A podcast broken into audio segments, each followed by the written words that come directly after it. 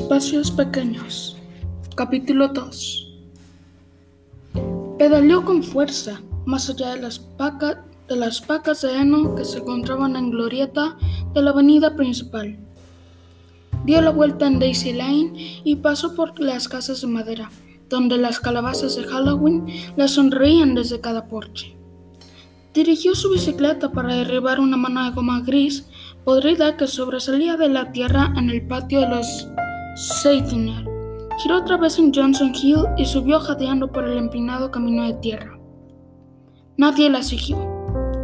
Bueno, ¿por qué lo harían? Pensó. Estaba fuera de la propiedad de la escuela. Ollie dejó que su bicicleta rodara sin pedalear por el otro lado de Johnson Hill. Era agradable estar sola bajo la cálida luz del sol. El río corría con un brillo plateado a su derecha, haciendo ruido al pasar sobre las rocas. Los árboles color fuego agitaban sus hojas a su alrededor y no hacía ca- calor per se. Pero el tiempo era cálido para ser octubre. Lo suficientemente frío para usar pantalones de mezclilla, pero el sol se sentía cálido cuando uno inclinaba la cabeza hacia él. El estanque era el lugar favorito de Oli. No estaba lejos de su casa y tenía un lugar secreto en una roca medio oculta por una cascada. Ese era el lugar, ese era el lugar de Oli, en especial durante los días de otoño. Después de mediados de septiembre, era la única que seguía yendo a esa zona. La gente dejaba de ir a los, a los estantes cuando el clima empezaba a ponerse frío. Además de su tarea, Oli llevaba consigo una copia de El Capitán Blood de Rafael Sabatini, un libro de bolsillo con el lomo roto que había sacado el librero de su papá. En general le gustaba. Peter Blood era más astuto que todos los demás, la cual era una, era una característica que apreciaba en los protagonistas. Aunque deseaba que Peter fuera mujer, o que el villano fuera mujer, o alguien del libro, además de su barco y su novia, ambos llamados Arabella, fuera mujer. Pero al menos el libro tenía romance y aventuras en alta mar, y otras cosas que eran imposibles de encontrar en Evansburg. A Ollie le gustaba eso. Al leerlo se sentía transportada a otro sitio donde no era Olivia Adler en lo absoluto. Ollie detuvo su bicicleta. La tierra junto al camino estaba tapizada de hojas color escarlata. Los árboles empezaban a perder las hojas antes de los demás. Ollie tenía en su cabeza una lista de los arces de Evansburg que no le, que no le pertenecían a nadie. Cuando la sabia empezaba a salir, ella y su mamá solían... No, no lo harían. Podrían comprar jarabe de arce. La carretera que pasaba junto al estanque se veía como cualquier otro tramo de carretera. Una persona que hubiera, pasa- que hubiera pasado conduciendo ahí no tenía forma de saber que había un estanque. Pero si uno sabía dónde buscar, podía encontrar una estrecha vereda de tierra que llevaba desde la carretera hasta el agua. Ollie caminó junto a su bicicleta por la vereda. Los árboles parecían rodearla. Arriba había un puente de barandilla blanca. Debajo, el arroyo se detenía en su camino por la montaña. Se extendía, se volvía más profundo y lo suficientemente tranquilo para nadar en él.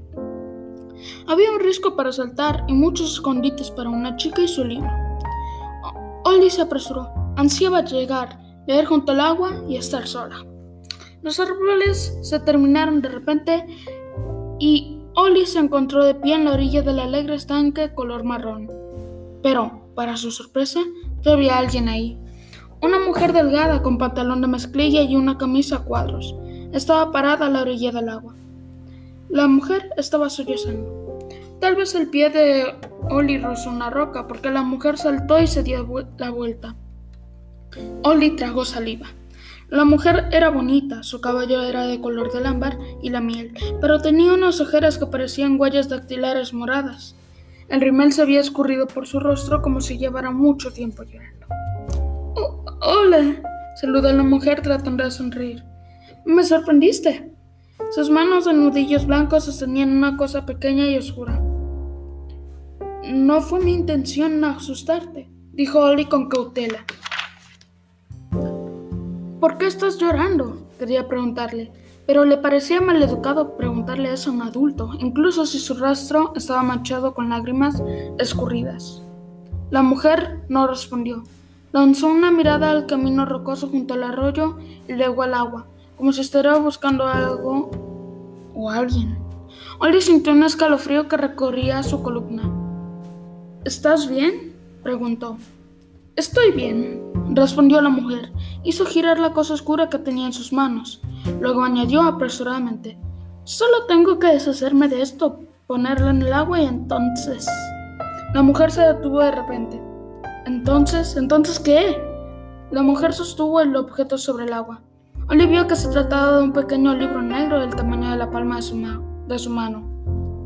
Su reacción fue un reflejo puro. No puedes tirar un libro. Oli soltó su bicicleta y saltó hacia adelante. Una parte de ella se preguntaba, ¿por qué alguien vendría aquí para tirar un libro al arroyo? Podría donarlo. En Evansburg habían cajas de donaciones por todas partes. Tengo que hacerlo, respondió abruptamente la mujer, obligando a Oli a detenerse. Luego la mujer siguió hablando, aunque parecía dirigirse más a ella misma. Ese fue el trato. Hacer todos los arreglos, luego entregarle el libro al agua. La mujer dirigió una mirada suplicante a Oli. Verás, no tengo opción. Oli intentó desviar la conversación de ese camino de locura. Puedes donar el libro si no lo quieres, o, o puedes dárselo a alguien, pero no lo arrojes al arroyo. Tengo que hacerlo. ¿Tienes que arrojar un libro al arroyo? Antes de mañana, añadió la mujer. Luego murmuró como para sí misma. Mañana es el día.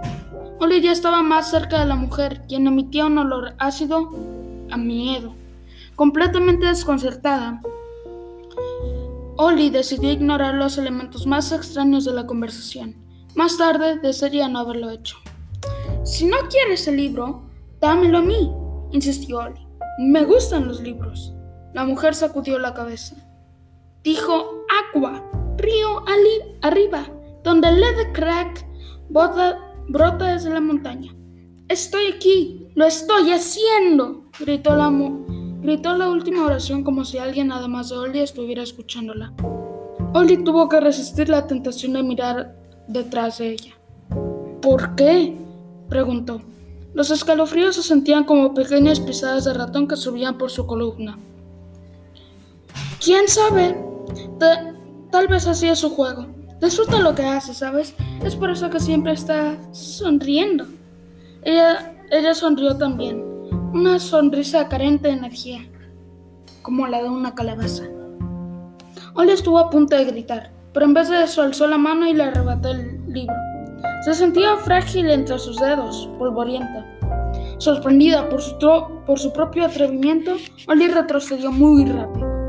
El rostro de la mujer se puso rojo. ¡Devuélveme eso! Una gota de saliva aterrizó en la mejilla de Oli. No lo haré, dijo Oli. De todos modos, tú no lo quieres. Retrocedió hacia su bicicleta esperando el momento en el que la mujer se lanzara hacia adelante. La mujer contemplaba a Oli como si estuviera viéndola por primera vez. ¿Por qué?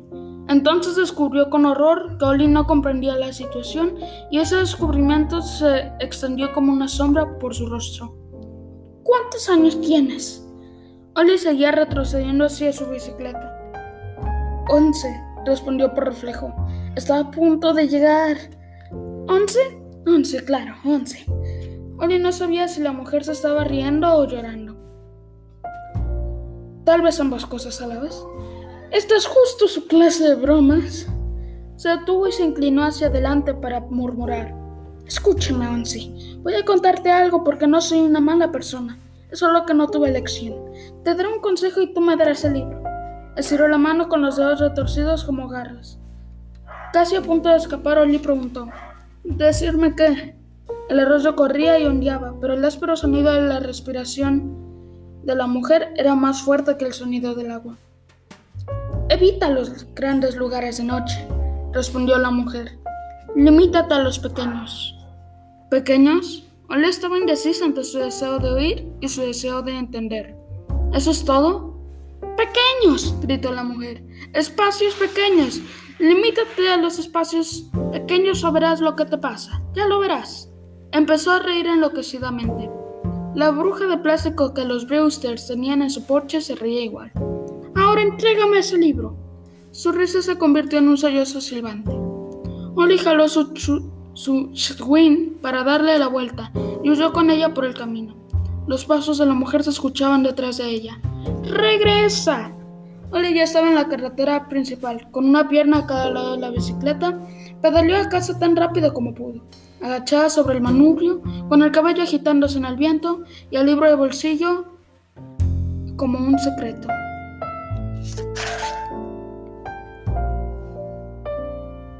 La casa de, la casa de Olivia Adler era vieja, alta y morada, como las flores del lupino. Su papá la había comprado incluso antes de que él y su mamá se conocieran. La primera vez que la mamá de Oli la vio, le preguntó a su papá, ¿Quién eres? ¿El conejo de Pascua? Él había pintado la casa con los colores de un huevo de Pascua, y desde entonces la familia se refería a la casa como el huevo. El exterior de la casa tenía un borde de color ciruela y una puerta rojo brillante. La cocina era verde como lado de menta y las habitaciones eran anaranjado atardecer, rosa pastel y rojo fuego. A su papá le gustaban los colores. ¿Por qué tener una cocina gris si puedes tener una verde? solía preguntar. A Oli le encantaba su casa. Cuando sus abuelos los visitaban siempre sacudían la cabeza y decían que las paredes blancas daban una impresión de amplitud. Su papá sentía amablemente y luego le guiñaba un Oli un ojo a Oli cuando su abuela no veía. Su mamá le había puesto nombre a cada habitación. Habitación Amanecer. Recordaba a su mamá diciendo el nombre mientras la tomaba de la mano y recorría la casa con ella, esperando de manera paciente que las pequeñas piernas de Oli subieran las escaleras. Seguramente Oli empezaba a leer en ese entonces, porque recordaba ver los letreros en cada puerta y tratar de deletear las palabras. Amanecer amanecer. La mano, de su, la mano de su madre era cálida y fuerte, y callosa por escalar y remar. Olión recordaba a sus pequeños dedos regordetes a salvo entre los delgados dedos cafés de su madre.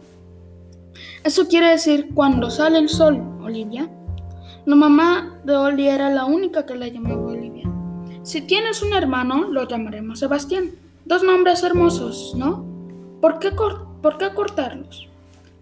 El profesor Carruthers había tratado de llamar Olivia a Oli al final de quinto grado, y algunos otros profesores lo habían intentado desde entonces, pero Oli se rehusaba a, responder.